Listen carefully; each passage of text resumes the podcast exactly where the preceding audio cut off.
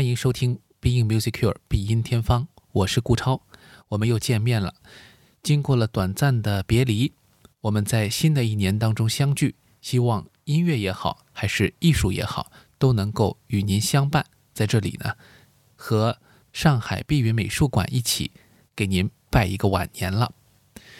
那么在这一次的新的一期的节目当中呢，我们将会给大家带来不同的听感，也将和我们的联合出品方上海残疾人文化体育促进中心一起，希望呢用艺术的方式来陪伴不同需求的听友们一起度过这个珍贵的时光。同时呢，也欢迎您如果有机会的话，在上海可以到碧云美术馆来看看我们最近的展览。视觉也好，听觉也好，这两门艺术都可以促进大家更多的去了解我们这个世界的存在方式和可能性。这种可能性是超越一般的现实生活的，会给我们带来更多的灵感、快乐以及内心的富足。这足以抵挡很多现实当中的伤痕、挫败或者其他的不如意。那最近呢，其实。碧云美术馆正在推行的这个展览是“爱在身边”，一场关于记忆的展览。这是一个非常有意义的公益项目，因为它关心到的是一群我们在社会当中遇到认知障碍问题的家庭，而这种认知障碍的困境，相信很多朋友们都有所耳闻，或者甚至于有所体验。那么，在这次的展览当中，十九名艺术家参与到这个展览当中，那么也是提供了很多有关于探讨人和他的记忆之间关系的这样一些作品。那么作品的分类也很丰富，而且从通过不同的呃展现的形式，探索人类和记忆之间的关联。其实音乐本身呢，也是一种有关于记忆的艺术。很多人都说音乐似乎，呃，它的记忆力，它的这种对于人的印象是一种刻骨铭心的，因为它没有办法通过一个具体的外形让你在视觉上获得一种呃很直接的刺激，但是却可以直接流入你的内心当中去，并且随着时间的推移，当你的记忆产生各种各样化学反应的时候，你会意识到音乐是多么的美妙，而实际上睁眼看来。它是无形、无色、无相的。那么，今年新的一年节目呢？我的计划呢是和大家分享一些经典的音乐作品。那么，和之前的一季的节目相比呢，我们的这个所谓的第二季啊，将会每一期当中以一个作品作为核心主角。那有一点像看一个画展一样，每一部作品啊，都会让您驻留一段时间，那么去。认真的感知这个艺术作品给您带来的这种内心的效果。那么这一次的节目当中呢，我们将会呃以十期左右的内容和大家分享十部经典的音乐作品。那这十部作品就犹如一个有关于记忆的音乐的展览一样。呃，这一次首先为大家带来的作品，也是一个非常美好的音乐问候，希望给大家带来一部。呃，具有大众性，同时呢又有非常强的艺术高度的，来自柴可夫斯基的《佛罗伦萨的回忆》这部作品呢，其实是一八九零年的时候作曲家创作的。尽管当时他的事业已经非常的丰厚，同时呢有芭蕾舞、歌剧和其他器乐作品诞诞生。那同时呢，呃，柴可夫斯基呢也在旅行当中积累能量。作为他最后的一部室内乐作品，不可以不说它是一个集大成之作，也是一部在作曲家的创作意识上高昂的时候所写下的一部力作。那当时啊，呃，柴可夫斯基的很多作品都可以在欧洲的各地演出，包括呢佛罗伦萨这样的艺术之都。我们都知道啊。不，不管是学习美术的朋友，学习现代艺术品，或者说是一些其他的，呃，有关设计啊各方面的领域，其实，在佛罗伦萨都留下了很多的这个珍贵的记忆。那音乐方面呢，其实在当时的佛罗伦萨这个重镇呢，也有很多呃丰富人类生活的这样一个作用。柴可夫斯基的作品呢，呃，也在这里上演，包括他的当时的芭蕾舞剧《睡美人》在这里演出。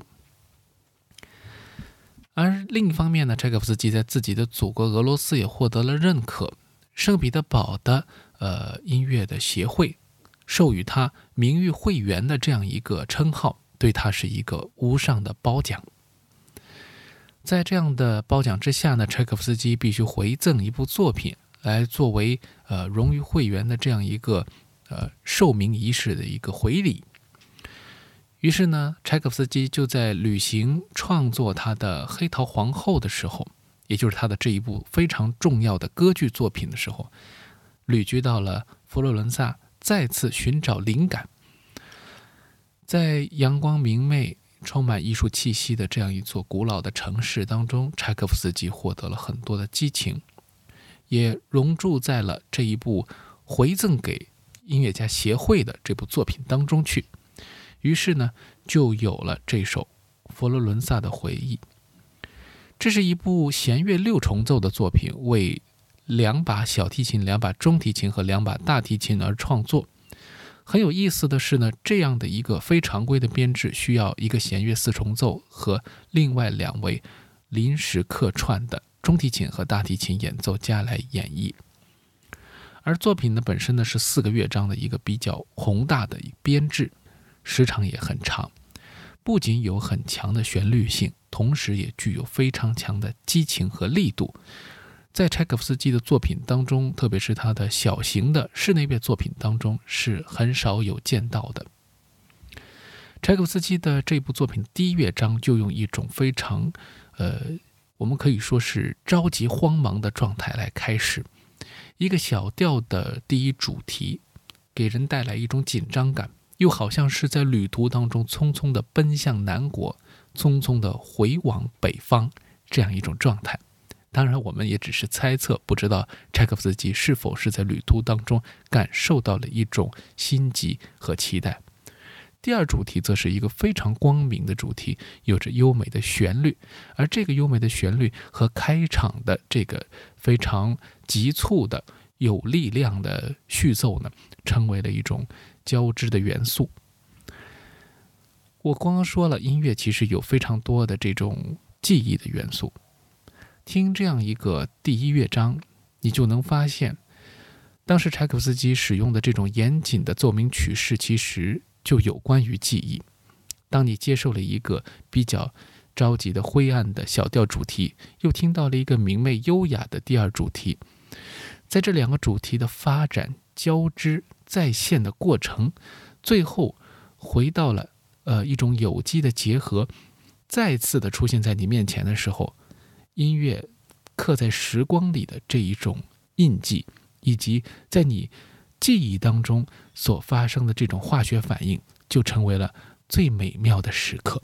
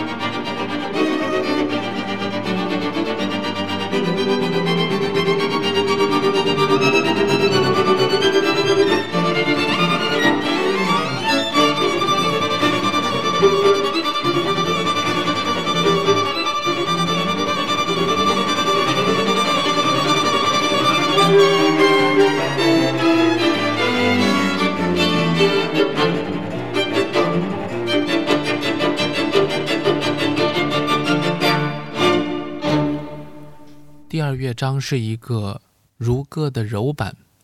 柴可夫斯基编织旋律的功夫非常强，而这一部代表他最后室内乐的力作，可以说也体现出了一种深刻的沉思性，不再是外露的绝对的旋律感。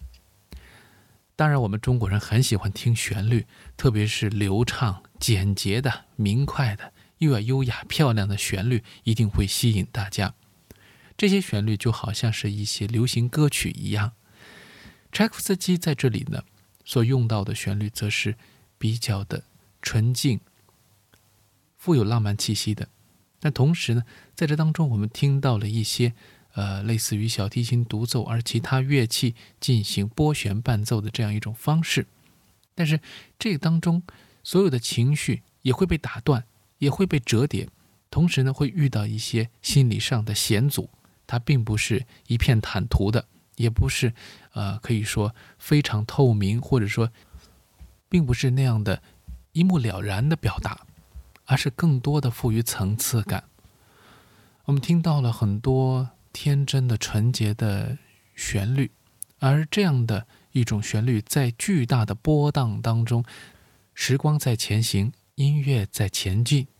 但与此同时，音乐可以做到的不只是前进。也可以迂回曲折，婉转绕梁。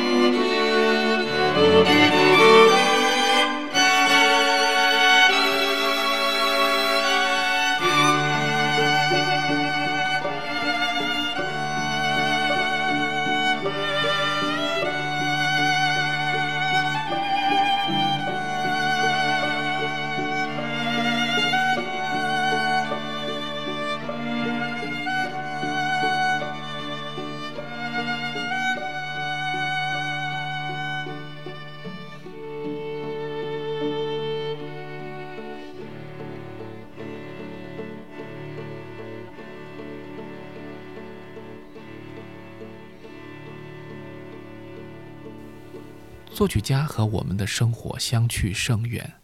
我们无法去体验那个时代，也没有办法知道作品和作曲家真实情感经历之间的关系。作曲家经过了沉思凝练后的作品，和他本人的精神世界或许已经离开很远，这也给我们的解读带来了更多的可能性和空间。或许听音乐的魅力也在于此。但是记忆本身对于每一个人来说都是个别的，都是不同的。哪怕是同一段经历，对于每个人来说也会产生不同的化学效果。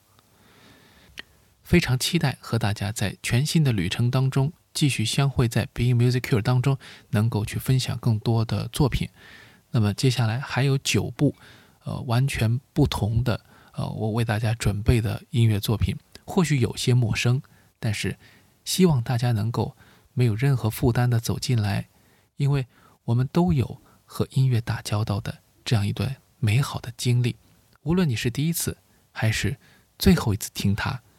或许时间都可以在你的脑海当中留下不同的印记。这就是今天的 Be Music Cure，我们下期再见。